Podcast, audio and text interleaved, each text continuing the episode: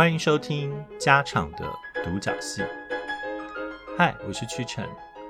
呃，就像之前所讲的一样，Podcast 在台湾现在处于非常蓬勃的状态哦，所以每一个人其实都很积极的在开发新的听众等等的。其中大家最喜欢用的就是串联这个概念。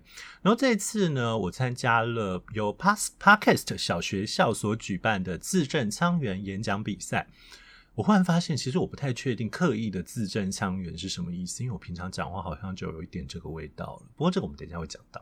好，也就是呃。就是有一位 Podcaster 叫派的哦，他很热心的把我们参加的四十六个 Podcaster 的节目，通通串联在一起，做成了一个脚本，然后现在做了一个 ChatBot，也就是聊天机器人。那大家有兴趣的话，可以点那个呃，就是附在网址。附在那个资讯栏里的网址就会看到它了，然后你就可以有机会的透过这个聊天机器人串起的脚本来了解、认识我以外的 Podcaster。同样的，我也如果你是因为别的 Podcaster 而串联到我这边了解我，我也感到非常的感激哦。那大家听完之后也不要忘记去投票，然后听说会从投票的人里面抽出五个人。有奖品吧？至于奖品是什么，我确定有 Lazy Corner 的录音券啦。但是那个应该对 Podcaster 比较有用才对啊。可是你你就可以卖给 Podcaster 哦。反正现在 Podcaster 那么多，你应该身边总有一两个有做的，你就问他：哎，你要不要？我可以卖你。好，好像还有吐司吧，我不太确定。但总之啊、就是啊、呃，总之。这就是啊，这这次的企划哦。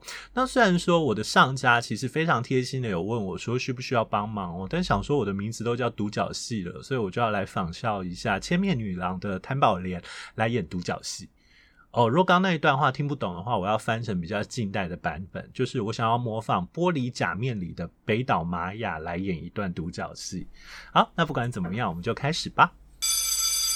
好，你们几个跟我进来吧。自己找椅子坐下啦，不要在那边站着。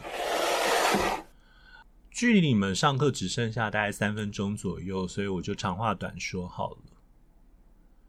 首先，我想问的是，话剧社的核心，或者是你们进入话剧社所期待的是什么？我猜想期待的是能够上台演出，或者是期待的是能够展现出自己的演技。但所谓的演技又是什么呢？在日本的许多的武学以及运动的论述之中，我们常常会看到他们会用心、技、体这三件事情来概括一个运动员在这个运动中所需要达到的三种境界。心指的当然就是你的心理、你的精神上的东西；技指的是你的技术；体指的就是你的体能。我觉得在这件事情上呢，呃。话剧社也有类似的效果。看看题好了，我们其实有各式开发你的肢体、开发你的声音、开发你的各种东西的可能的活动。技术，我们也试图要让你们学习所谓的演技、所谓的表情、所谓的肢体、所谓的声音，等等等的。但是，我觉得这其中最重要的就是心。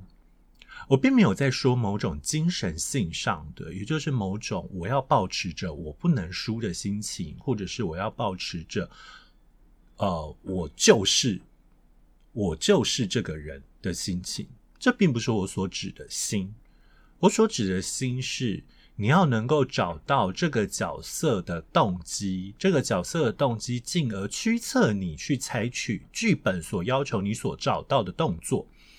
而如果剧本没有办法说服你，你就必须要想办法说服自己。但这跟你们刚刚的致辞有什么关系呢？我觉得最大的关系是，你们刚刚的演讲用了一种相当造作的字正腔圆式的，并且有着抑扬顿挫的国语在讲话。这当然，在现在看来，你用来致辞或用来演讲毫无任何的问题。但问题是我们需要去思考的是，为什么会是这样的中文？为什么你们需要这样子的讲话？首先，我们先来思考一下，为什么我们需要这样子讲话？好了，呃，我们其实一开始的台湾人其实讲的并不是这样子标准的国语哦。一开始台湾人所讲的当然是台语或者是日本话，然后可是呢，国民政府拨迁来台之后，你看我们甚至用了一个拨迁这样的词语来暧昧化我们中华民国搬到台湾来这样子的动作。好的，也就是。现在的国语其实是为了要能够同化、要能够管理台湾人而创造出来的东西。我们主张了一个正确而标准的语音，而怒斥那些不符合这些正确而标准的语音为不标准的、为不上相的、为不及格的，甚至是没有资格站在台面上的东西。这件事情其实最好玩的事情是存在于两者。第一者是你会发现，同时代从中国来到台湾的其他省别的人，他们仍旧操着一口浓重的乡音。好比说嘞，这个事情啊，我们需要从中处理。但即便是这样子声音，我们仍然认为啊，那个老师啊，我是觉得哈，这个东西我们应该要再想一下啦，来得老高级。但为什么？因为他们是从中国过来的。好，那当然，为了要维持这个正确性，我们不让电视上出现任何的方言，我们不让呃。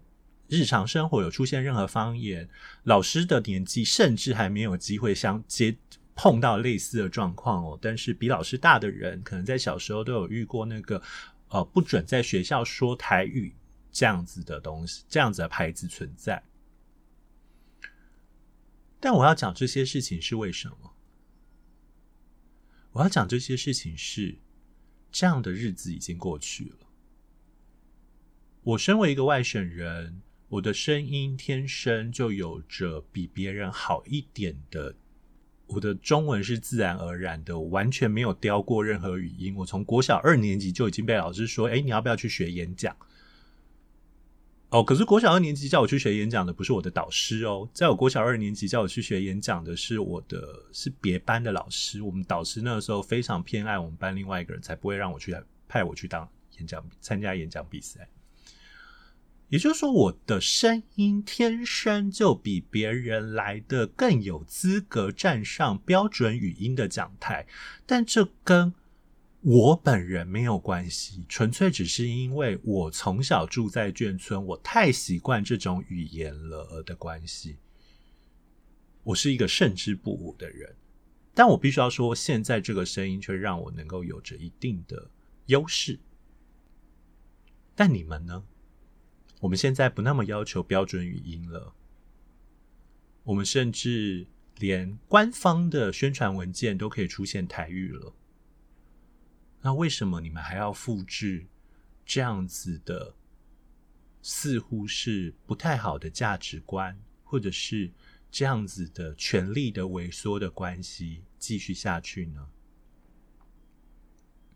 老师叫你们来，并不是要骂你，而是要说。我希望你们能够做到的是，找到新的语音的可能，不要排斥任何跟你们语音不同的人，进而达到一个更好的未来。这或许是我最深层的期待啊！上课了，你们赶快去上课吧。你们再想一下啦，有的时候演讲不要把它想的这么严肃，正如同我们总是要开始创造出属于我们自己的未来一样啊。好，那就到这边喽，拜拜。